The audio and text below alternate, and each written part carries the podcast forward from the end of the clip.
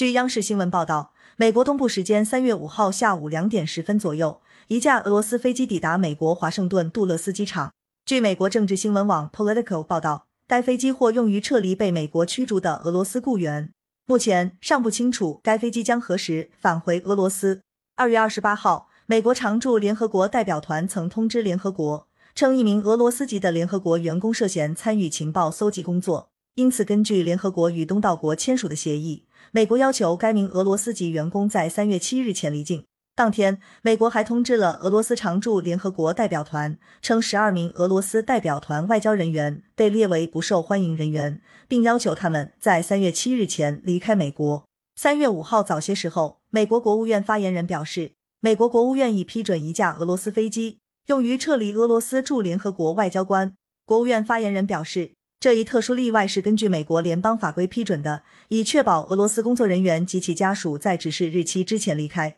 感谢收听《羊城晚报广东头条》。